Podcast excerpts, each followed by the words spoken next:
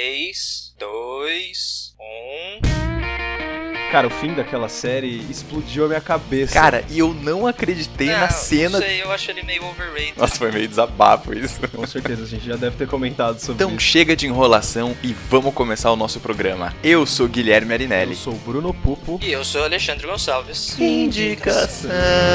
O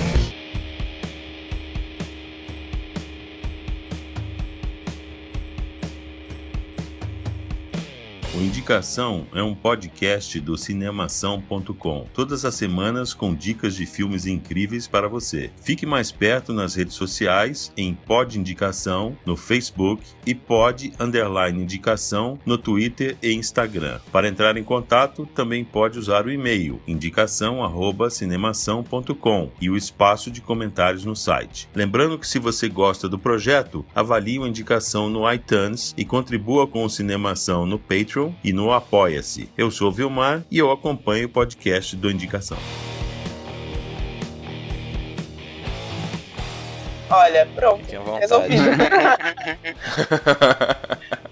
Muito bem. Gré, você tem acompanhado os nossos podcasts? Eu ouvi hoje um mais um que estava Tá. falando de ficção. Ah, sim. Ah, tá. Foi, Ai. foi agora da última semana. É, nossa, eu adorei. Aí vocês, fal- o Ale falou tão bem da gente, fiquei ali, ó.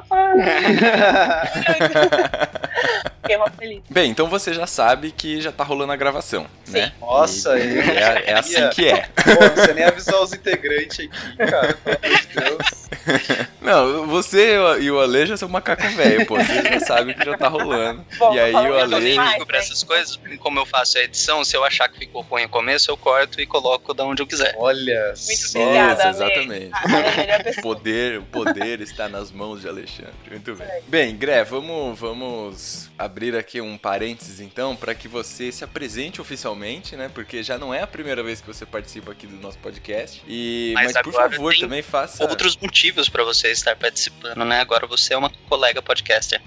Pois é, Exatamente, agora já É verdade. Exatamente. podcaster reconhecida e conhecida nacional e internacionalmente, né? Nossa, que rico! Ai, eu não falei tudo isso, mas tudo bem. Bom, pra quem não me conhece, eu sou a Grécia, eu sou das Matildas, o podcast também de dentro do Cinemação, que a gente tem Cinemação, temos indicação, tem as Matildas, e agora o nosso caçula é o Drops. A gente tá nessa de, de fazer o podcast desde o começo do ano com a Ioli, é do Rio de Janeiro, a gente se encontrou pela primeira vez na vida agora, que eu fui pro Rio de Janeiro conhecer e tal. Meu, é muito legal essa vida de podcaster, de falar com outras pessoas, entrevistar e falar sobre temas polêmicos e tudo mais, porque afinal de contas as Matildas veio pra exatamente pra Polemizar o cinemação. Sim, sim. É, a gente gosta de, de polêmicas, bastante, sim, muitas. é isso. Ô Gré, o programa que você participou com a gente foi do Dia das Bruxas, né? Foi, foi no ano passado. Nossa, foi, Que foi tipo, meio um tiro no escuro, Isso. porque a gente descobriu em cima da hora que você não gosta de filme de terror, né? É, na verdade, assim, vamos lá. Filmes de terror, filmes de terror, terror, terror, eu não gosto. Mas eu descobri recentemente que eu gosto de tipos de filme de terror, que é o terror psicológico mais voltado pro suspense. Esses eu Ah, adoro legal. assistir. Mas os que são de susto barato, digamos assim, que, ou com Uhum. muito sangue, muito sanguinolento pra nada, tipo tortura, eu não curto. Tá, tá. Mas você legal. não curte porque você não acha legal. É, eu não acho É, legal. Ué, como assim? Tem medo, né? Não É que às vezes a pessoa Você tem não medo. curte porque você não acha legal. Não curtem porque, sei lá, tem nojinho, Tem tem, gente que tem. Não, tem medo. não, nojo Ela não. só não acha legal. Eu também É, não acho tipo- legal esses filmes com jumpscare bosta. É uma merda, cara. Então, por exemplo, eu, eu acho que cada pessoa tem uma reação diferente com susto. A minha é agressiva. É bizarro, mas é sério. Então, tipo, quando eu assusto, eu não fico, ai meu Deus, eu quero, tipo, ai, eu quero matar alguém agora. Você dá um soco na pessoa que está ao Então seu não é assistindo o filme, né? É, a- exatamente. A minha reação é normalmente pra mim os jumpscare, cara, eu fico com raiva também, muita raiva. Tipo, ah, meu, na moral, só assim que você vai me deixar com medo? Só, só me dando um susto do nada, assim, cara. Até aí minha avó Isso, consegue me dar um susto. Exatamente. Exatamente. É. Eu também não gosto, eu fico com raiva e. É. Vamos relembrar aqui então, para você que não, não ouviu, a Grécia participou do Indicação 45. Olha só, quase quase 40 programas depois, agora você tá participando de novo com a gente aqui. Então daqui 40, é... 40 programas vamos, vamos colocar uma profecia, né? A cada 40 programas a Grécia irá aparecer. E foi o Indicação Dia das Bruxas, foi ao ar no dia 3 de novembro de 2016. Então, para você que não viu, fica aí marcado e, e, vai lá. A gente deu quatro dicas de filmes relacionados ao, ao Dia das Bruxas, né? Ao Halloween. Uhum. Muito bem, foi isso. Acho que é bom relembrar aqui, né? A Grécia já falou, mas é bom relembrar que a gente tem outros podcasts. E assim como no último programa, eu quero pedir encarecidamente mais uma vez, se você gosta do nosso podcast, se você gosta do Cinemação, tira aí 10 pila do bolso para ajudar a gente lá no Apoia-se ou no Patreon. Ou se você não puder contribuir financeiramente, pelo menos passa aí os podcasts para pessoas que vocês conhecem, avalia a gente lá no iTunes, no SoundCloud, manda um comentário, enfim, né? Essas coisas que, que vocês já sabem. Galera, hoje vamos falar então de filmes para maiores de 18 anos. Eu queria começar aqui polemizando, já como a Grécia já é acostumada a polemizar as coisas, né? Agora ela faz lá o Matilda. Mas eu queria começar polemizando aqui, porque eu tive uma dificuldade na hora que eu fui selecionar o filme que eu ia indicar para esse programa. Vocês acham que existem filmes de verdade, assim, que não são recomendados de verdade para pessoas menores de 18 anos? Tipo, que um rapaz ou uma garota de 17, 16 anos não deveria mesmo assistir, porque isso pode ah. causar algum trauma ou qualquer coisa do olha, tipo. O que, que vocês acham? Olha, Gui, a minha opinião sobre isso é que a idade pra, tipo, maior de 18, ó, a partir de agora você já pode ver isso, já é uma coisa muito relativa, velho. É, tipo, Sim. muito relativo. Depende muito da pessoa, da criação que ela teve, tudo, entendeu? Mas, querendo ou não, você precisa ter alguma, algum tipo de, de controle, assim, porque tem coisas que são chocantes, que nem, tipo, o filme que eu vou indicar tem, tipo, várias cenas Sim, super chocantes, assim, Sim. entendeu? Então, é. Uhum. Sei lá, eu acho que uma criança de 9 anos, 8 anos, realmente não é uma coisa muito adequada para ela, mas talvez vá muito do pai, entendeu? O pai falar, ó, oh, esse filme acho melhor não levar meu filho, entendeu? Porque nenhuma criança vai sozinha no cinema, sei lá. Essa é a eu, acho opinião. que essa, eu, acho, eu acho que essa data, 18 anos solares, tá um pouco desatualizada, porque, beleza, quando saiu o cinema, informação, educação, acesso à cultura, cultura, acesso a um milhão de outras coisas, era um pouco mais restrito, é, tinha um pouco mais de fanatismo religioso, ainda existe, né, mas tinha um pouco mais de fanatismo religioso, então acho que é, eu não, não, nunca li nada sobre isso, mas eu imagino que essa coisa de censura por idade tenha começado um pouco disso, tipo, você não vai apresentar um filme que contém a cena de sexo, seja, sei lá, um peitinho aparecendo, tipo, dando um oi rapidinho e, e sumindo, pra um jovem de 16 anos que tá na escola ainda, numa época onde, sei lá, a religiosidade era lei e, enfim, a sociedade tinha outros valores, tinha outras normas, tinha outros ideais. Eu acho só que tá um pouco desatualizado. Tem criança de 12 anos fazendo muito mais coisa do que eu faço hoje em dia. Então, tipo, né, é um pouco relativo. É muito relativo. É, eu, a minha opinião vai um pouco alinhada com a do Bruno. Depende da mentalidade da pessoa. Eu acho que é muito mais uma indicação para os pais, para eles saberem, tipo, ó, oh, esse filme aqui, apesar de ter uma chamada legal, de um pôster legal, apresenta cenas de nudez, violência, é, drogas, eu qualquer acho... coisa assim. Então eu não vou levar o meu filho de, sei lá, 10 anos. Eu cinema, acho que isso é mais eficiente do que por uma idade, você colocar lá, este filme contém pronto.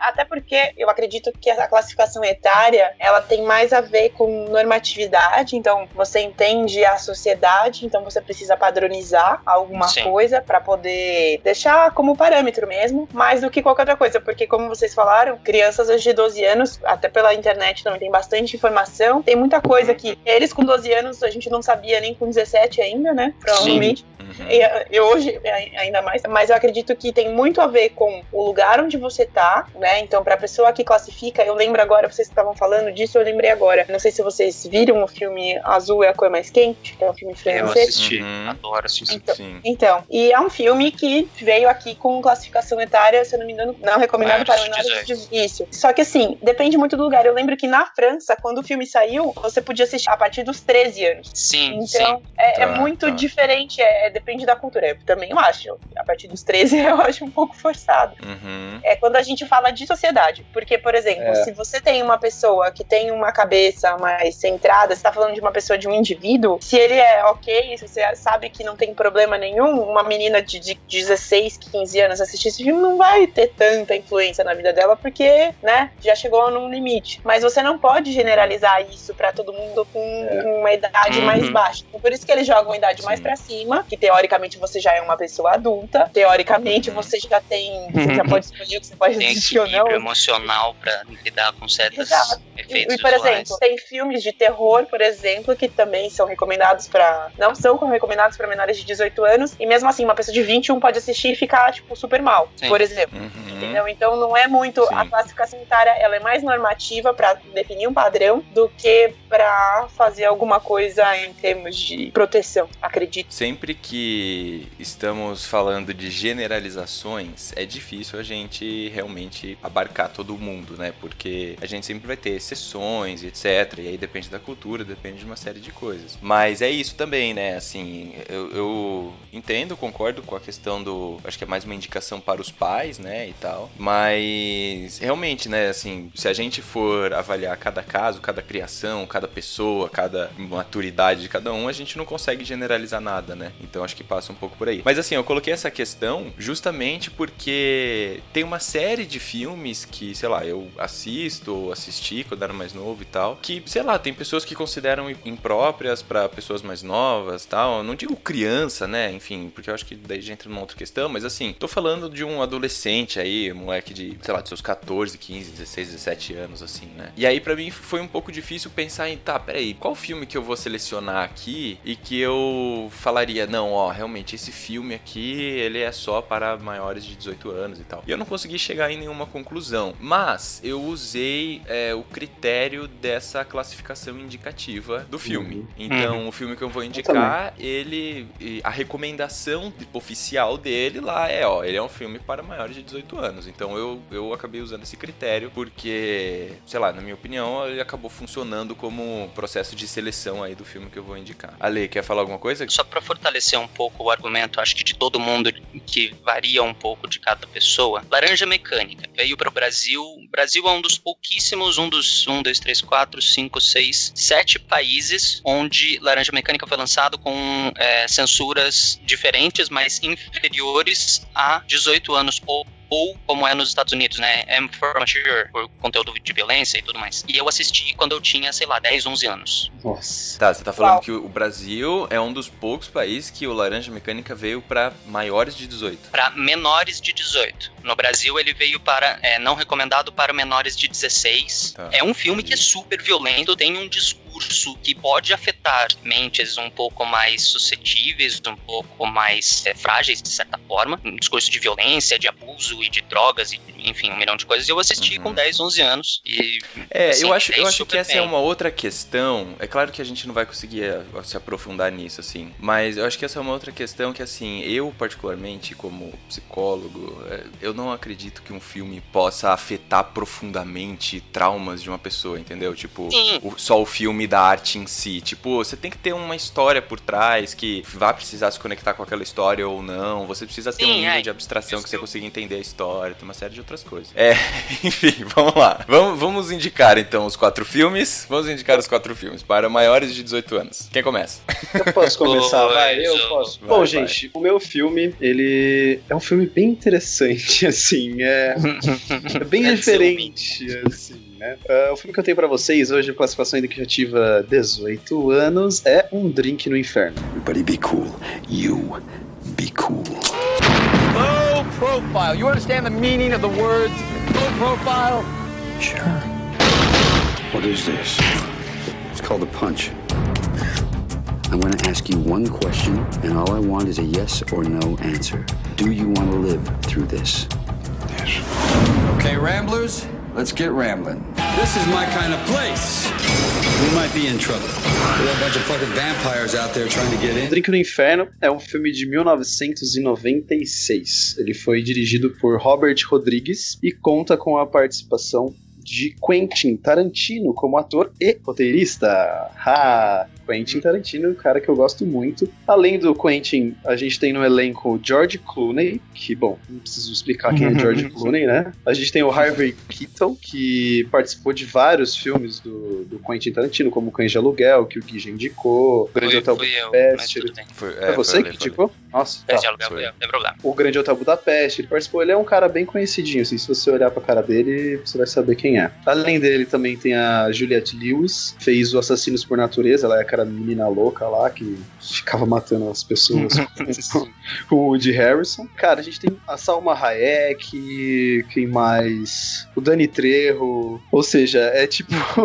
é uma mistura muito maluca de atores, assim. E, bom, vou contar um pouquinho da história. O Drink no Inferno começa com a perseguição de dois irmãos, que no caso é o personagem do George Clooney, que é o Seth, e o personagem do Quentin Tarantino, que é o Richard. São os irmãos Gecko, que é como eles são sempre mencionados no filme. Eles estão fugindo da polícia depois de terem roubado um banco e, e logo de início a gente já começa a ver como é que funcionam as coisas para esses dois, né? Você começa a ver que o personagem do Quentin Tarantino é um cara um pouco mais, mais psicopata, ele não tem muito controle sobre as ações dele, ele sempre toma atitudes um pouco precipitadas, enquanto o George Clooney, que é o irmão mais velho, ele tenta controlar esse lado do irmão. E eles estão fugindo da polícia, né? Eles, além de estarem fugindo da polícia, eles estão com um refém no porta-mala do carro deles, que é a gerente do banco que eles roubaram. Tem até uma cena com essa gerente, entre a gerente e o personagem do Quentin Tarantino, que mostra bem o tipo de pessoa que é o personagem dele. E além disso, a gente também tem uma família. Até o momento não está relacionada com eles, mas depois vai ficar. É uma família composta por um pastor, que é o Jacob, interpretado pelo Harvey Keitel, e uma filha, que é a Kate, no caso interpretado pela Juliette Lewis, e o irmão, que é um menino que não é muito conhecido, que eu nem vou falar o nome dele aqui, coitado, mas, né? E eles estão fazendo uma viagem de trailer pelo país. Nisso já tem a, a fé, né, desse pastor já tá um pouco abalada, eles têm um núcleozinho com uma história também, e resolvem parar no mesmo motel que os irmãos Gecko estão. Nessa, eles são sequestrados pelos irmãos Gecko, né, que estão fugindo da polícia, e eles acabam fazendo meio que um trato. O personagem, né, o Seth Gecko, que é o George Clooney com o pastor, que é o pai, acabam fazendo um trato de que essa família vai levá-los até a fronteira do México, né? Vai passar pela fronteira do México com eles, e depois disso eles estão livres, podem ir embora sem se machucar nem nada. Esse é o trato que esse pessoal faz. A questão é, cara, esse filme, ele começa de um jeito que você vai construindo, né, uma imagem dele ao longo do filme, e, e eu não tô brincando, ele vai até a metade de uma maneira, e da metade pro final, parece que você tá vendo outra coisa cara. É tipo.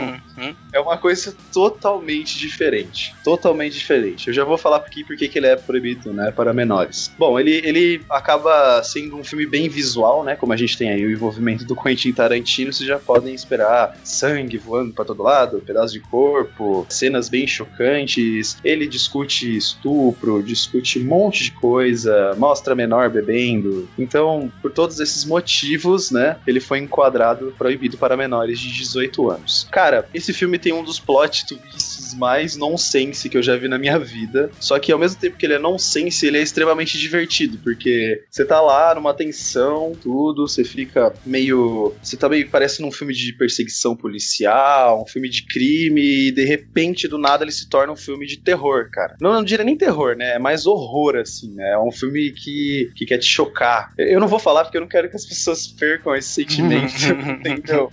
Que eu tive Sim. hora que as coisas mudaram. Sim. Cara, é um filme muito bom. Eu até esse filme achava o Quentin Tarantino como um ator uma bosta, mas ele tá muito bom nesse filme. Você consegue ver o psicopata nele e é tipo um psicopata assim, meio inocente, sabe? Que faz realmente as coisas porque acha que não tá errado, faz as coisas por impulso. Ele é como se fosse uma criança, basicamente. E o George Clooney também, cara. Meu, o cara manda muito bem. Fazia um bom tempo que eu não vi um filme dele que eu gostava da atuação dele. Ele é bem convincente sente, você consegue ver no olho do personagem, assim, quando ele tá tendo que tomar decisões rápidas, difíceis, que ele tá realmente nervoso, tá passando aquele sentimento. Então, velho, é um filme muito legal, divertido pra cacete. O começo, você acha que está num filme de crime, é um excelente filme de crime, depois é um excelente filme de terror, de horror. Então, vale a pena assistir. Gosto muito e não levem as crianças para assistir, pessoal. Uhum. Eu já ouvi falar bastante desse filme, bastante mesmo, mas eu nunca vi nada dele, assim, tipo, eu tava dando uma olhada agora no trailer, mas assim, nada que, que eu já tenha visto antes, tá ligado? e como você falou, assim, o mesmo trailer é. parece um bagulho meio trash, não sei, Cara, estranho. É, mas assim. esse é o sentido. A questão é que Um Drink no Inferno, eu, se eu não me engano, ele é a primeira parte de dois filmes que o Quentin Tarantino fez com esse amigo dele, o Robert Rodrigues. Na verdade, não foi nem com o Robert Rodrigues, foi tá. com o Robert Kurtzman, que é o cara que escreveu a história mesmo, e o Quentin Tarantino ele só adaptou pro cinema a história. São duas partes que, você tem uma noção, a segunda parte tem uma mina que não tem uma perna e coloca uma metralhadora no lugar. Tipo, é isso. Eu não assisti tá, a tá, não, não preciso falar mais nada. Eu assisti, okay. eu assisti. Eu não assisti é... a segunda parte. Mas é tipo um filme total nonsense, assim, é pra eu ser assisti. trashzeira. É, é só assistindo mesmo pra... Tá, então... Tá. Tipo, mas, cara, é, é, divertido, cara. Mano, só, só, só o Quentin Tarantino pegar uns atores fudidos e fazer uns filmes malucos, assim, sabe? Porque, ai, Sim. não sei. Eu, eu, assim, eu ri demais. Eu assisti com um amigo meu lá em Sorocaba. Meu Deus, cara. A gente fala, eu não tô acreditando que isso tá acontecendo. Eu não tô acreditando, eu não tô acreditando. Os caras são muito corajosos, cara, botar um negócio desse, sabe? Ah, sei e lá. Por que você chegou pra assistir esse filme? Porque eles fizeram uma série no Netflix, Um Drink no Inferno. A série não é tão boa. Hum. É, mas. E, tipo, eu já tinha ouvido falar muito, que era um filme. A mesma coisa que você, já tinha ouvido falar muito, só que eu nunca tinha tido pique para assistir. Aí saiu uma série Netflix. Ah, tá, tá. Na época que a Netflix tava fazendo coisa boa, né? Porque hoje em dia, ó, não quero nem comentar sobre isso. Aí eu falei, ah, será que é bom mesmo pra Netflix tá, ter pego o roteiro para fazer uma série, né? Tem que ser bom. Aí eu resolvi assistir. E realmente, gostei, cara. Uhum. Achei legal. Achei que tem o toque do Tarantino, achei que é uma coisa nonsense que eu acho agradável e divertida de assistir. Saquei, saquei. Muito bem. boa, boa indicação. Obrigado. Cara, posso, posso falar do meu? Vai, Ale. Vai. Cara, meu filme ele é Mas meio vamos lá, Lê, menos, menos de 40 minutos. vamos lá. Meu filme é meio esquisito porque ele tem versões recentes que são um pouco mais, assim, trashes, mas não foram não sei, eu não, não, não foram tão bons, na minha opinião. O filme é A Vingança de Jennifer.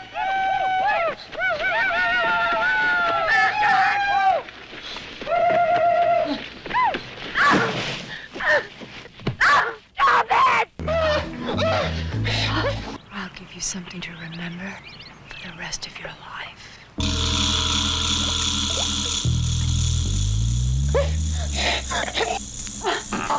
Relax. I'll make you feel like you've never felt before. Um filme de 1978. Esse é o filme original da série que agora foi relançada em 2010 com o nome de Doce Vingança. Oh. E a história é. É esse mesmo, Bruno. Só que o original não tem, tipo, metade daquelas coisas que o, que o Doce Vingança de 2010 tem. Imaginei. A história é. Só, só, um só um comentário aqui rapidamente. A Vingança de Jennifer é um nome de filme horrível. Muito, muito, muito curioso, não é? Ah, é, é tipo, a tradução é muito péssima, melhor. Né? Doce Vingança é melhor, mas. A Vingança de Jennifer. Mas o, o filme, o filme também é conhecido como O Dia da Mulher. Tipo, tem um dia da caça, Nossa, o dia do cara. caçador, e esse foi o dia da mulher. E eu já vou explicar um pouquinho. A história tá. é dessa jovem, Jennifer, que é de Nova York, ela escrevia alguns contos, algumas histórias curtas para uma revista feminina, e ela resolveu alugar uma casa num lago distante para ela tentar escrever o seu primeiro livro. E chegando lá, ela para no posto de gasolina, conhece três indivíduos, o dono do posto e os dois vagabundos que não tem nada para fazer que fica lá brincando. Beleza, conversa um pouco com eles ali e vai para casa dela. Chegando na casa dela, ela pede pro mercadinho entregar alguns suprimentos, né, para ela fazer alguma comida e tudo mais. E ela conhece o nosso quarto homem e o quinto e último personagem deste filme, que é um adulto. Ele tem, não fica claro, mas é, todo mundo fala aí pela, pela forma como ele se expressa e tudo mais. Ele deve ter algum, alguma doença, alguma coisa, alguma dificuldade, sei lá, qualquer é uma história onde ela é abusada, espancada, abusada de novo, espancada de novo, tentam matá-la e ela se vinga. Essa é a coisa do filme. E, cara, é animal. É, é animal o filme. Ele foi banido quando ele foi lançado lá em 1978, 79, 80. Ele foi banido de 14 países, dos poucos países que ele lançou, e de todos os outros, ou ele foi colocado como exibição limitada, ou seja, só para público selecionado, para crítica, para pessoal de imprensa e tudo mais, ou a, a, classificação mais alta de cada país. Aqui tem, tem várias classificações, tem X, tem R+, tem MMR, tem um milhão de outras classificações aqui. Cara, que filme,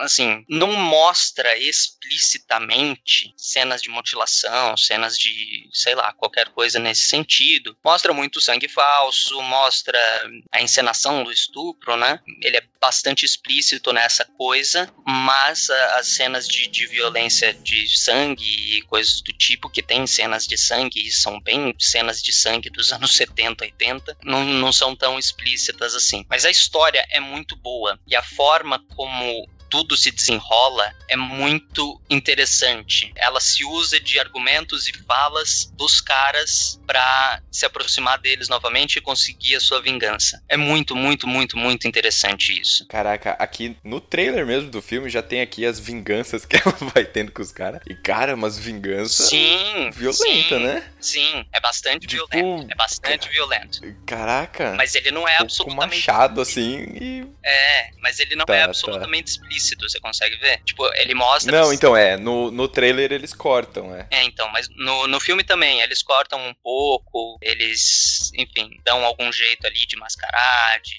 enfim. E, cara, é muito interessante. É muito interessante. Em 2010, eles lançaram um novo, com o mesmo diretor e roteirista, só que ele tá como produtor executivo dessa nova série que tá saindo agora. Assim, a ideia geral é a mesma. O de 2010 é um pouco mais trash, é um pouco mais violência trash, violência gratuita. Vou contar só uma cena que, tipo, é essa mesmo. Ela amarra dois caras, um tá sentado numa cadeira e o outro tá deitado. Eu não lembro o que que tá amarrado num cara da cadeira, mas, tipo, ele vai morrer de alguma forma, assim, miserável. E nesse cara da cadeira está amarrado uma corda que está presa ao gatilho de uma espingarda que está inserida no cu do outro cara que tá deitado. que horror. Tipo, Cena de violência cara, gratuita. Mas, ó, eu vou te falar, eu só assisti esse de 2010. E, mano, sério, a hora que ela volta para se vingar e eu acho que o maior prazer desse filme é justamente você ver ela se vingando dos é, caras, do é, jeito tipo, que ela tipo, se vinga. Porque, é. cara, você fica com tanta raiva dos malucos que ela, quando ela volta, você tá assim, vai, vai, vai, pode que se Sim, da é, puta, essa tá ligado? É exatamente a ideia. Nossa, tipo, muito bom. É, você vê ela sofrendo tanto e a troco de nada. É. Tipo, eles, eles não. No original de 78, o abuso assim, eles dão uma justificativa, é um discurso absolutamente machista e, tipo, ridículo que eles dão. É tipo, ah, você tava lá no seu carro de vestido, pai, mostrando seus tornozelos e andando pra lá e pra cá. Mano, tipo.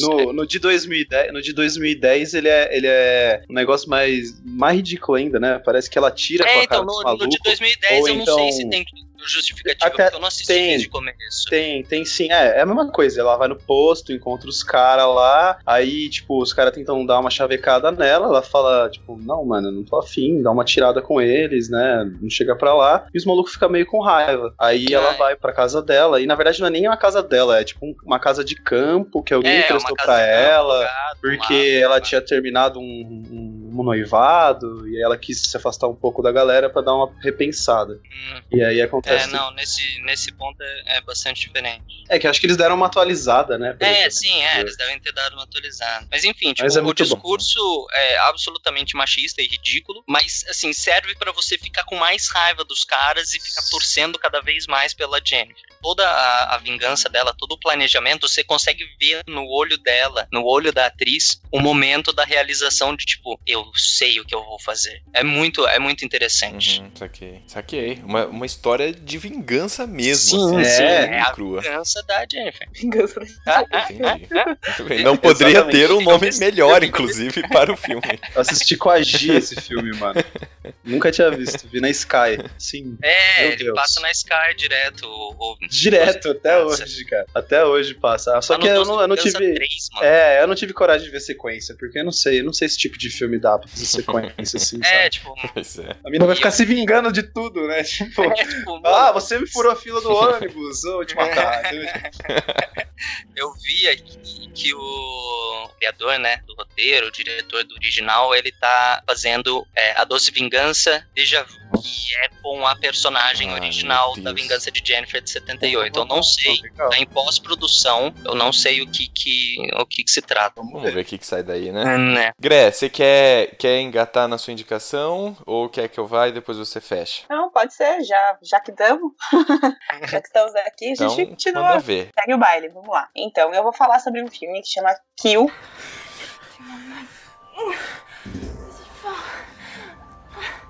Toi, t'allais dans un bar, foutre les cendres de ton père dans un tupperware. On a su qu'il était malade quand il est rentré à l'hôpital. Il est pas ressorti. Va pas trop loin, là. Et non.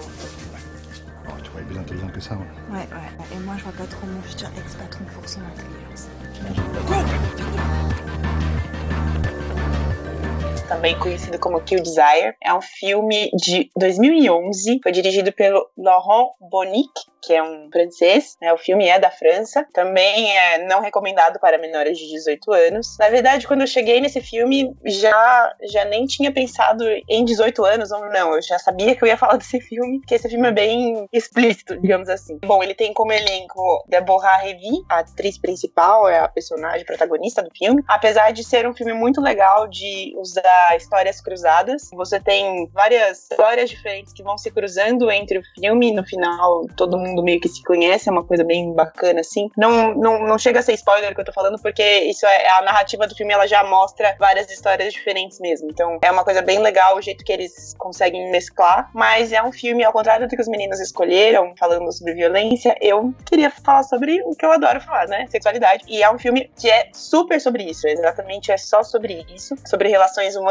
e desejos e, e afins. E é muito interessante porque, como é um filme francês, a galera francesa é bem escrachada, né? O pudor deles é muito diferente do nosso. A primeira cena do filme já começa com bundas e vaginas, só isso, não tem mais nada. O enquadramento é só das- é- é entre o umbigo e as coxas das meninas. E é como se elas estão dentro de um banheiro conversando, falando sobre as relações sexuais que elas já tiveram, com o namorado, com a amiga, com outra pessoa, nananã. E elas vão falando e assim. Ô, Gre, Hum, pode falar? deixa, só deixa eu te perguntar, é, de que ano que é esse filme? 2011. Tá, e Kill, como é que escreve o Kill? É a letra Q, exatamente a letra Q, Desire. Que é Ah, letra Q. isso. Tá, porque eu tinha colocado kill, tipo de matar, sabe, em inglês. Não, peraí, eu vou, Kill. vou mandar pra Kill. você. Não, só pra, pra quem estiver escutando também, pra galera saber. Então é kill porque é a letra Q. Exatamente. É a Então você tem que colocar Q e aí você coloca movie ou IMDB, sei lá, e Isso. aparece. É um filme aqui de 2011. Agora eu achei, tá? E tá, tem, beleza. e tem crítica no Cinemação que eu escrevi sobre esse filme também. Aí, Legal. É, então é, Ah, é completo Terminou de, escutar, terminou de escutar o podcast, valeu. Exatamente. Enfim, Exatamente. é, mas é assim, é um filme que ele, então, ele traz bastante questionamento sobre sexualidade, bastante quase. no- se eu fosse chutar, eu assisti esse filme já pelo menos umas sete vezes, porque eu amo assistir esse filme. Toda vez que eu assisto, eu consigo ver uma releitura nova. E assim, basicamente, pra contar a sinopse, é uma. Começa com a Deborah, que é a protagonista, e ela tá com uma crise porque o pai dela morreu, e aí ela tá sofrendo muito, e ela tá com um amigo, e aí eles vão pra. Ela tá escolhendo onde é que ela vai jogar as cinzas do pai, uma coisa bem, bem pesada, digamos assim, que ela tá bem sofrendo. Só que todo esse sofrimento dela é convertido em desejo sexual. Então é meio que é o, a válvula de escape dela é transar, se envolver com pessoas, não importa com quem seja. Todas as cenas de sexo são muito não, é nada pornográfico, entendeu? É, um, é pra mostrar a naturalidade que a gente tem com o sexo. Tem cena dela com o cara, com um amigo dentro do, da cabine do banheiro, com o namorado dela na cama, com uma outra menina numa viagem. Então, assim, são várias, várias formas que eles usam para falar da sexualidade. E aí várias histórias vão se cruzando também. Então, aí depois tem outro casal que não se dá muito bem. E aí depois uma menina conhece ela. E aí tem esse negócio de despertar o desejo. Aí tem uma outra menina que tem os pais conservadores, não pode namorar, mas ela tá doida para transar pela primeira vez na vida dela. Então tem, tem todos esses elementos assim que vão se juntando. E, cara, a galera francesa adora falar de sexo, né? E eu gosto muito do jeito que, Uhum. E eu gosto muito do jeito que eles usam, porque é instigante, mas tem uma puta história atrás. Não é um filme só pra você assistir, tipo, o Emanuele, estou assistindo escondido, porque só tem putaria. não, entendeu? não é isso. É, é um filme, É, não, tem um não é o tem- objetivo, né? A putaria não é o objetivo, né? Do, do Não, filme. a putaria não é o objetivo. E, e fica muito claro porque tem essas nuances de depressão que ela tem, e os momentos um pouco críticos, às vezes a discussão que ela tem com o namorado, ela entra num lugar pra poder trabalhar, o cara dá em cima dela e ela dá um soco nele, sabe? Tipo, cara, não é porque Uhum. eu, eu atraio todo mundo, quer dizer que eu vou transar com todo mundo. Não, é todo a partir do princípio que ela tem vontade e se a outra pessoa quiser, e aí, Uhum. enfim. Mas é uma coisa muito, pra mulher, é muito libertador ver que tem esse movimento de falar que as mulheres gostam de transar e tá tudo bem, entendeu? Uhum. Não é uma coisa particular dos homens. Então, por isso que eu gosto Tá. desse filme, dessa essa exploração de, de sexualidade mesmo de uma mulher que ela vai mostrando pra outras pessoas, pra outros casais que eles também podem transar e ser felizes e, e explorar o sexo de uma maneira saudável. E é isso, basicamente. Então eu assisti e recomendo super. É, é um filme que quase ninguém acho que conhece. Eu eu dei uma olhada depois do o diretor, que é um- também é o roteirista do filme. Ele é o último filme que ele fez. Ele fez quatro filmes na vida dele. Foi o último. Então, assim, é um filme bem instigante, digamos assim, bem diferente, interessante pra falar sobre isso. E claro, e aí, como com essas cenas de toda de sexo não sei o que, não, é- eu acho que é meio impossível você assistir sem, é, sem, sem, sem se questionar sobre isso, né? Sobre como é que você lida com o sexo. Porque uma, às vezes você, você olha e fala, nossa, quanto pudor, meu Deus, quanta coisa, não sei o que, não posso fazer isso, não poderia fazer não sei o que. E aí é um filme que vai te despertando isso pra falar, cara, tá tudo bem, transar é normal. É, então. Uhum. Muito legal, cara. Vou até colocar na Eu minha já- listinha. É. Eu já, eu já tinha visto. Eu acho que esse filme passou pela minha lista ou está na minha lista em algum lugar, porque o nome não me é estranho e o plot não me é estranho. Eu lembro de já ter visto alguma coisa desse filme, ter procurado alguma coisa desse filme, mas eu nunca assisti. Agora Ah, que você falou, vale eu vou. super a pena. Uhum. Vale Mas é um a pena. assunto bom, é um assunto que tem que ser desconstruído mesmo, né? É, Sim. é muito tabu em cima de um negócio que, cara, é normal, entendeu? Sim. Não tem Normal, nada demais. É, e, e eu acho que normal. É, e as pessoas precisam se, se encontrar, né? Porque a gente foi colocando esse monte de tabu, é, esse monte de regra em cima, e as pessoas acabam não se conhecendo, e aí fica um bando de adultos sem, sem saber o que faz. E, isso- e nesse, nesse último, as- é, último não, penúltimo episódio das Matildas, que a gente chamou mais três meninas pra falar, pra falar sobre pornô, uma delas, Uhum. a Manuela, falou sobre a educação sexual que ela teve na casa dela e que o pai dela falou que sexo é esporte e deve ser praticado, porque é algo saudável. Então, Uhum. sabe, Olha tipo, só, cara. é, pra você ter noção, né? E eu falei, né? A gente comentou lá Uhum. tá, como é que foi a educação sexual de cada menina, a maioria não teve. Foi mais de tipo, achar na internet, Uhum. ver filme pornô mesmo, como algo normativo. Uhum. Então é muito legal discutir sobre isso e, e pensar que esse tipo de assunto precisa ser cada vez mais comum, né? Porque Sim. é normal, né, gente? Todo mundo faz. Se não, se não Sim, faz, sim. deveria fazer. Gente, E- é, é a base. Não, e, e, e assim, e tem uma outra questão, né, que relacionado só a isso que, que você tá comentando, né, porque, claro, em cima, acho que das mulheres a gente encontra todo esse mundo de repressões, né, de não pode, não pode, não deve, não faça, mas se você vai olhar também do lado do mundo dos homens, existe também uma sexualização exagerada em uma série de coisas, né, e também não tem muito diálogo sobre isso, né, assim, não- parece que no mundo dos homens é um negócio, a- é um negócio que vocês são obrigados a performar, entendeu? Vocês são obrigados a serem os atores Isso, pornô, e não é isso. exatamente. cara. exatamente, exatamente. E também não tem muito essa conversa, é- é mais um negócio é, de, sei lá, você vai lá e pratica o ato sexual em si, né? E tipo, ah, não, porque o cara que é o garanhão é o cara que vai lá e, e transa com todas as meninas e tudo mais. Mas não existe um processo reflexivo sobre isso, né? Também, sobre a função disso, etc. Mas enfim. E eu só queria apontar aqui também, né, que eu acho que é legal você trazer essa perspectiva do cinema francês, acredito que o Alê saiba falar disso muito melhor do que eu, inclusive, mas assim, porque é, é legal você ver como o cinema europeu, de uma forma geral, aborda essas temáticas que foge à perspectiva norte-americana. Sim. Né? Então, assim, hoje você vai, você vai assistir um filme norte-americano, mesmo esses que são, sei lá, que todo mundo assiste, né? Que são blockbusters e tudo mais, você tem um, uma sexualização da mulher muito grande, né? E como, como objeto sexual e etc, né? Isso tá implícito na linguagem do filme. E quando você vai para os filmes europeus, é um pouco disso que você tá falando, né? Assim, o sexo em si, por mais contraditório que isso possa parecer, o sexo em si ele não precisa ser sexualizado, né? Assim, nesse sentido de, né? Entende o que eu quero dizer? Não sei se eu tô Hum, dizendo sim, sim, claro. sim. Eu entendo, eu entendo. Realmente, o, o europeu, o cinema europeu, ele tem uma visão muito mais natural e muito mais artística dos atos sexuais. Uhum. Inclusive, no próximo programa que a gente vai gravar com o convidado, o filme que eu vou indicar tem uma das cenas de sexo mais bonitas e mais sensíveis que eu já assisti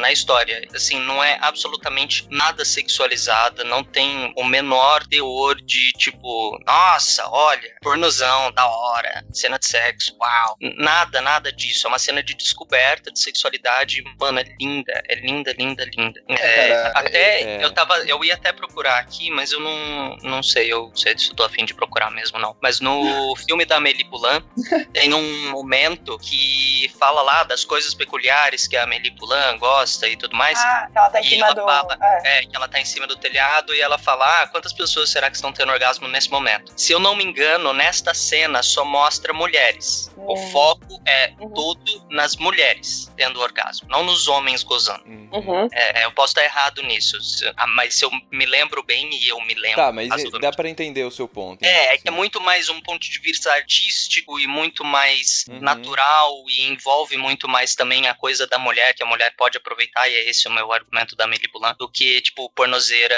americana em qualquer Nossa, filme. cara, meu. Tipo, Parece que quando os. Parece quando Vingadores caras. e a Scarlett Johansson com o colan apertado. É, Mostrando, sabe? Uhum. É um mano, é apelo. É um apelo, Sim, assim, muito ridículo de, de se ver. Cara, é, é descarado, né? Você fica tipo, Sim. mano, na moral mesmo.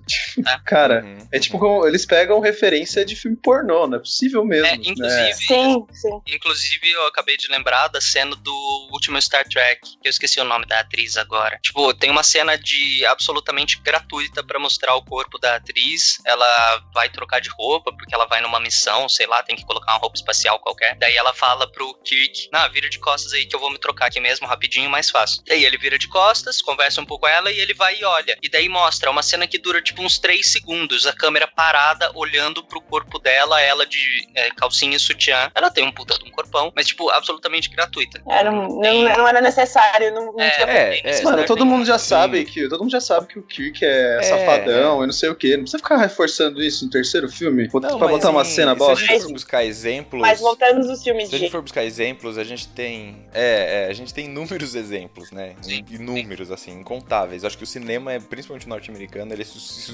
sustenta nisso, basicamente. E é o com mais pudor, Mas né? enfim. Sim, total. É, então, pois é. Bem, vamos lá, vou, vou partir pro meu filme aqui então. Como eu já disse, usei o critério de classificação indicativa. Por mais que eu ache que pessoas, assim, próximas a 18 anos, tipo 16, 17 anos, podem assistir esse filme sem grandes problemas. E o filme que eu vou trazer é um filme que ele acabou me intrigando bastante. Eu assisti ele bem recentemente. Ele é um filme desse ano, né? Foi lançado no início desse ano. Mas ele, acho que ele me deixou mais intrigado, assim, reflexivo, do que, sei lá, espantado ou, sei lá, qualquer coisa desse tipo, assim, ou surpreso, sei lá. Eu vou indicar o filme Corra. So you guys coming up from the city? Yeah, we're just heading up for the weekend. Can I see your license, please? He wasn't driving. I didn't ask who was driving. I asked to see his ID.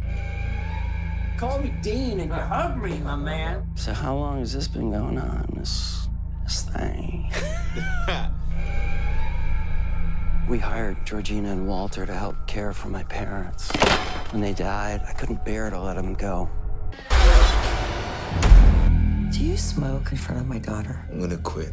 she'd take care of that. Esse filme, o nome em inglês é Get Out. Ele é um filme de 2017, que nem eu falei. Ele foi dirigido pelo Jordan Peele. Esse foi o primeiro filme que ele dirigiu. O Jordan, ele tem mais experiências com atuação, ele é ator também, a maior parte das participações dele foi como ator, principalmente em programas de TV e séries de TV da TV americana. Ele já escreveu o roteiro, já produziu. Esse foi o primeiro filme que ele dirigiu. Na minha humilde opinião, ele já conseguiu fazer um bom trabalho. Ele escreveu e dirigiu esse filme, o Corra. Esse filme ele conta com a atuação de Daniel Kaluuya, que é o Chris, que é o protagonista, da Alison Williams, que faz o par romântico com ele, da Catherine Keener, que ela é um pouco mais famosa, já fez outros filmes com maior repercussão. Se eu não me engano, ela chegou a fazer aqueles filmes tipo. Como é o nome daqueles filmes com Ben Stiller? Que ele se dava mal, que ele ia pra casa do sogro. E ah, tal. é. Entrando é... numa fria.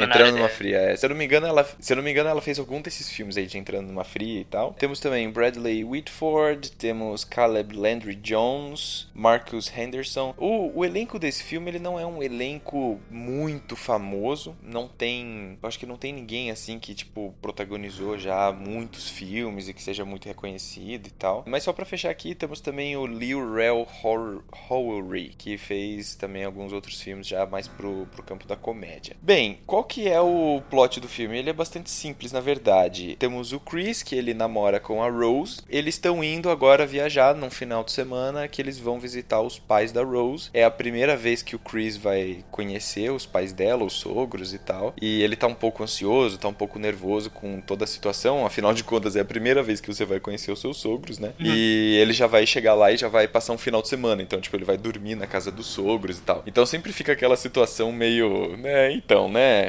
E aí? então ele tá mais ou menos nessa pegada. E tem também o fato dele ser negro e a namorada dele ser branca. Então isso é uma coisa que você consegue perceber logo desde a primeira cena do filme, que é um fato que deixa ele um pouco mais inseguro, porque ele não sabe exatamente como que os pais dela vão receber essa notícia. Ao que dá a entender, os pais dela moram numa cidade de interior lá dos Estados Unidos, então talvez sejam um pouco mais conservadores quanto a essas questões, etc. E aí ele fica um pouco apreensivo quanto a isso, mas beleza, a Rose tranquiliza ele, fala: "Não, não tem nada a ver, meus pais são super tranquilos, então vamos para lá". Muito bem, eles vão para lá, já na estrada, um cervo pula a estrada e acerta o carro deles e tal, e isso já já dá um primeiro jump scare assim, tipo, porque vem aquele barulho barulhão e não sei o que lá. E você fica sempre nesse clima meio de tensão, tipo, alguma hora vai dar merda, sabe? Alguma hora vai dar algum problema, tá rolando alguma coisa estranha. Muito bem, ele chega na casa dos sogros e aí ele é bem recebido pelos sogros e tal, tranquilo. Mas você vê que os sogros dele indiretamente acabam comentando sobre a questão racial dos dois, né? Desse relacionamento assim. Então, você vê que isso fica meio indireto, meio por baixo dos panos e tal. E logo que ele chega, né, na, na casa dos sogros, como infelizmente hoje em dia a gente ainda encontra isso, percebe isso e tudo mais, né? Os empregados da casa são negros, né? Então tem uma moça na cozinha, tem um outro cara que é o jardineiro, enfim. E ele vai, conforme ele vai cumprimentando essas pessoas, ele vai achando essas pessoas meio estranhas, assim. Eles estão meio, sei lá, estão meio, parece que estão meio desligados do mundo, assim, são meio robôs, assim e tal. E aí ele começa a achar meio estranho isso, tipo, tá, peraí, os brancos aqui é todo mundo normal, tal, todo mundo conversa, o pessoal meio racista e tal, mas ok, nada muito diferente do que ele já já estava acostumado, pelo que você consegue entender. Mas os negros têm alguma coisa diferente aqui, cara, tá tá rolando alguma coisa que eu não sei exatamente o que é. E aí nisso ele fica trocando mensagem com o colega dele, com o Rod, que trabalha no aeroporto lá, trabalha de segurança no aeroporto, e eles ficam trocando mensagem, eventualmente eles se falam e tudo mais. E você fica meio com esse clima de tensão no ar que você não sabe exatamente exatamente o que, que tá acontecendo. É, e você fica nessa tensão de, cara, alguma hora vai estourar alguma coisa, eu não sei o que é, e não dá para você prever nada. Você fica, caraca, que é isso que tá pegando? Então, assim, esse filme ele me deixou um pouco intrigado por conta disso. E aí, claro, conforme o filme vai desenrolando, você vai entendendo o que, que tá acontecendo ali naquela situação. E aí você começa a ficar mais horrorizado ainda, porque não que a situação em si, o modo como eles mostram lá seja possível, mas as motivações dos personagens são plenamente possíveis possíveis e, né, a gente ainda enxerga isso hoje em dia na nossa sociedade, mas enfim. E aí, conforme você vai entendendo isso tudo que tá rolando, você começa a ficar angustiado pelo personagem. E aí você fica, caraca, cara, você precisa sair fora daí, corre, entendeu?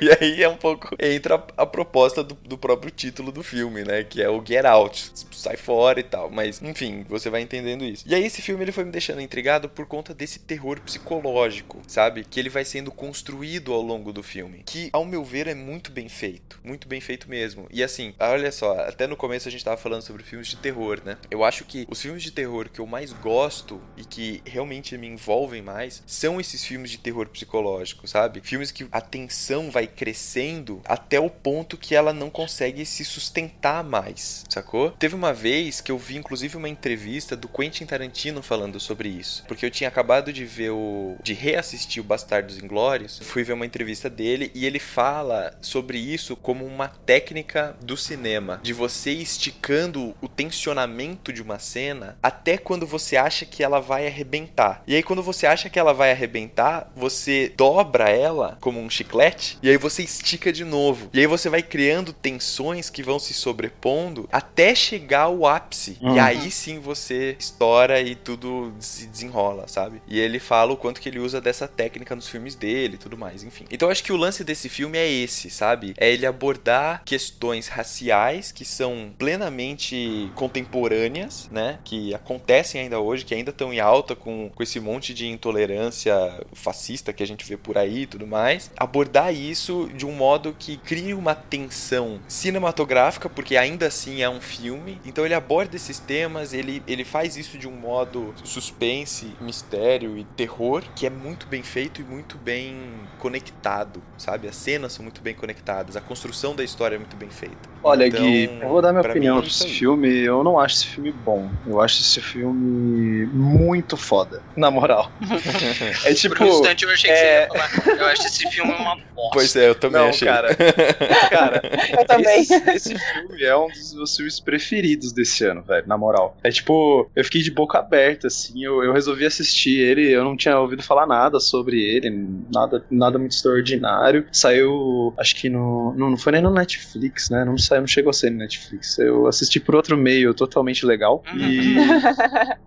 Tá e, cara, eu, eu só assisti esse filme porque o personagem principal, o ator que faz o personagem principal, ele fez um dos episódios do Black Mirror. Isso, que é isso, é aquele isso. episódio que as pessoas ficam andando numa bike para gerar pontos e dinheiro, e, tipo, basicamente isso o trabalho dele. Isso. Ficar né? fazendo Pike. E, cara, que filme, meu. Pelo amor de Deus, cara. Fazia muito tempo que eu não ficava tenso. Porque você não sabe absolutamente nada que tá acontecendo. Você tá ali na cabeça da cara, entendeu? Uhum. Você vê umas coisas estranhas e as suas reações a essas coisas estranhas são exatamente as mesmas reações dele. Que é basicamente, what the fuck, entendeu? Isso, é. É tipo, é. meu, que porra é essa? Entendeu? É uhum. basicamente isso. E você fica assim o filme inteiro, o filme inteiro. É exatamente isso que você falou do Tarantino, cara. É você ir alongando a tensão alongando a tensão com elementos muito parecidos e deixar a pessoa tensa até o fim. Uhum. E é muito bom, Isso. muito bom mesmo, cara. Indicação boa, muito boa, velho. Gostei. Eu, eu, não falei nada no começo, senão eu ia ficar rasgando pro filme e não ia deixar você falar. é isso. Ok, muito bom. Ale, Greja, assistiram o filme? Não, eu não assisti, mas o Dani, o Daniel do Cinemação, falou pra eu assistir e eu não tive coragem ainda, mas eu quero muito ver esse filme. Vale a pena. Eu não assisti, não foi por falta de oportunidade, foi porque eu preciso assistir outras coisas antes. Hum, a listinha famosa. a lista. É, só pra pontuar aqui também, no site do Cinemação tem uma crítica do Lucas Albuquerque. Ele deu quatro estrelas e meia pro filme, de cinco estrelas. Caramba. Lucas. O Lucas. O Lucas, pois é. Tem um podcast inteiro do Cinemação sobre esse filme, que é o podcast 228. E tem um artigo que eu escrevi agora no começo de setembro também, que chama Por que Corra nos fala mais do que podemos ver. Enfim, tem esses três pontos aí lá no site do Cinemação, pode ir lá e acessar. Além do artigo que a Grécia também escreveu sobre o filme dela, certo? Muito bom. Olha só quantas tarefas de casa. pois é, né? Nosso né? material não falta. Ouvir o né? podcast anterior com a Grécia, ver todos os artigos, pá. Dá um, deixar é. um comentário. não dá deixar um comentário, aproveita para encaixar aí mais uma tarefa. Pois é. Não dá para reclamar que Por não favor. tem material, né, cara? Pra acessar e pra, É. descobrir. É. Super. É isso. Gré, eu queria agradecer muito sua presença aqui. Valeu mesmo. Você é sempre um prazer receber você aqui no nosso humilde podcast. Agora você também é podcaster. Ah, que lindo. Então, poxa, valeu mesmo. Sim, eu sei como é. É muito legal.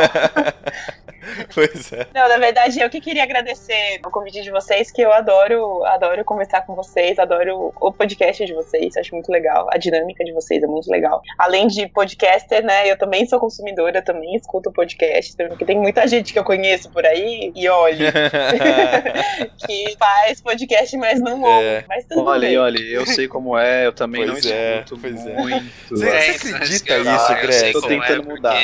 Eu ouço Os só os nossos. escutam outros podcasts, Gress, pelo amor de Deus. Eu escuto É Nerdcast, muito triste tá? isso. Ah, eu Mano, eu quase não fico no uns computador, nem no celular. Ah, eu tá. Não, não, não, mexo não, em tecnologias. É, não, Aham, tá é, bom, vai, não tem tá desculpa. Não tem desculpa. Ah, não tem De desculpa. quando. Eu escuto, olha só, eu escuto o podcast indo pro trabalho, fazendo, lavando Isso, louça, fazendo comida, limpando a casa. Exatamente. Não, Tudo. eu não fico mexendo no celular. Não, tipo, não, eu Ale, não fico- tem desculpa. Não tem desculpa. Não, mas você não É, mexe no celular, você tá isso, limpando a não casa. tem desculpa. Você deixa lá Não tocando como se fosse Ai, é música. foda. É que, é que assim, eu tenho um ritual quando eu limpo minha casa, cara. Eu gosto de botar uma música, não uma galera conversando, entendeu? Eu até fico meio cantando junto. Eu não sei. Assim, eu posso. Eu vou, eu vou fazer uns testes aí, a gente. Pô, Olha, favor. eu também. Eu sempre colocava, colocava uns sambas bem animados, assim, pra limpar É. a casa cantando e tal, com a vassoura. Mas aí eu comecei a colocar podcast, meu, Nossa, funcionou, eu tô é gostando muito. Sensacional. Eu É, tenho eu consciência escuto de que eu bastante- preciso ouvir mais podcast, mas. É, eu lá, escuto bastante o Nerdcast do Jovem Nerd, que eu dou risada demais naqueles Cara, podcasts, tem- escuto tem cinemação. As. Matildas já escutei dois, olha só. Ah, O quê? Olha Ah, não É. acredito. Vai assim, Mas vai ter que vir. Eu vou, eu vou começar a consumir mais, porque agora a gente faz parte de uma rede Pois de é, podcasts. é é, Gente, muito é. obrigado, muito obrigado. Valeu, Grécia, mais uma vez. Volto daqui 40 Volte- programas. É quase 40 programas. Então, Quase 40. Isso que eu ia comentar, você comentou isso no, no começo. A Ioli também, ela veio próximo ao dia da primeira participação dela, não Foi, foi? foi. Quando ela veio de É, novo esse ano? isso. Acho que sim. É, É então. o caso É, acho que a gente tem um padrão nisso, então. Vocês têm um padrão, é profecia. E não é nem um pouco combinado, viu? Porque tem uns É. convidados que a gente jogando assim, ó. Joga isso pra frente, É, joga isso pra é. frente, joga pra frente. Porque Eu sei a gente como consegue é. É isso aí. Falou, gente. Obrigada, viu? Esse podcast foi editado pela Isso Aí Design. Tudo isso é forma com função. É design estratégico. É isso aí.